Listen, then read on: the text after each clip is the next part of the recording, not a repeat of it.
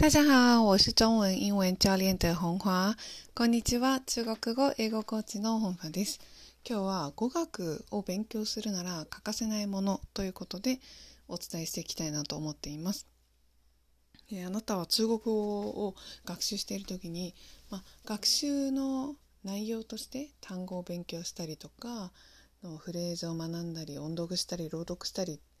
あと YouTube 見たりとかねいろんな勉強の方法があると思います。で、まあ、そういったものをあの、まあ、ツールを活用して勉強していくっていうのはすごく大事なので私も大いに賛成なんですけれども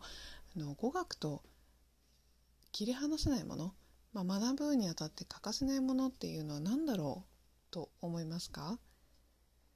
いろいろあると思うんですけれどもまずですねあの頭の中に入れておいてほしいなって思うものはやっぱその語学を学ぶ国の文化ですね。やっぱり文化って語学と切り離せないんですよ。例えば中国語である言葉を言うとします。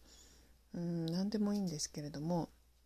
例えば髪の毛トウファとかコップペイズとかですね。でそういうふうに一個一個単語を覚えていくっていうのはまあ一つの語彙力とのアップの仕方ということも言えるし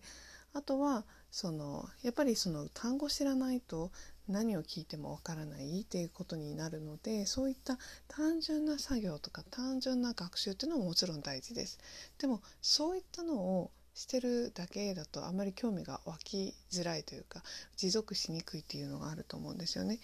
であとそういった簡単な言葉が言えるようになっていったらやっぱりもっと話せるようになりたいというか思う方がすごく多いのでじゃあそういった時に何があるといいかというとその言葉だけじゃなくて言葉にまつわる他の文化あの台湾だったら台湾の文化ですね。例えばあの台湾だったら春節っていうのがあります、まあ、それは旧正月のことなんですけれどこの旧正月ってじゃ知らなかったら何だろう？何か1月1日と何が違うの？元旦と何が違うの？っていうことをまずあの知った時点で調べてみたり人に聞いてみたり。とかあとはあの単語の節句とかねあるんですけれどそういったなんか自分には馴染みのないなんだろうなそのえっ、ー、と行事が、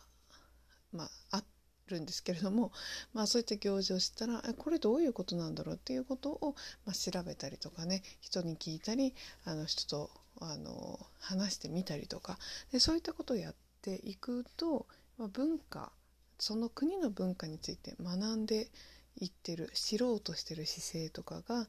だんだん身についてきて結局それがアウトプットで他の人とお話をする時例えばネイティブの台湾人と話す時にあこういうのあるんですよねみたいな話もできるし何かその言葉を話している時にあなるほどこの文化ってこういうふうに通じてるんだみたいなことが実はリンクして分かったりするというか分かりやすくなってきます。なので、まあ、語学を学ぶだけじゃなくて文化も一緒にあのどんどん学んでいくことを、えーと、お勧めしたいなというふうに思っています。ということで今日もお聴きくださりありがとうございました。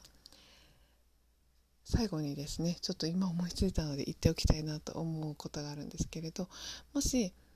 そういった文化を学んだなっていうところがあったら、まあ、ぜひ積極的に人に話してみてほしいっていうのとあと学ぶ、えーと、方法としては、まあ、本を読んだりとかそういったあのツールを使う活用するっていうのもすごくいいと思うのでそれをちょっと忘れないうちにお伝えしておきたいと思います。ということで今日もありがとうございました。谢谢大家收听，期待下次再见面。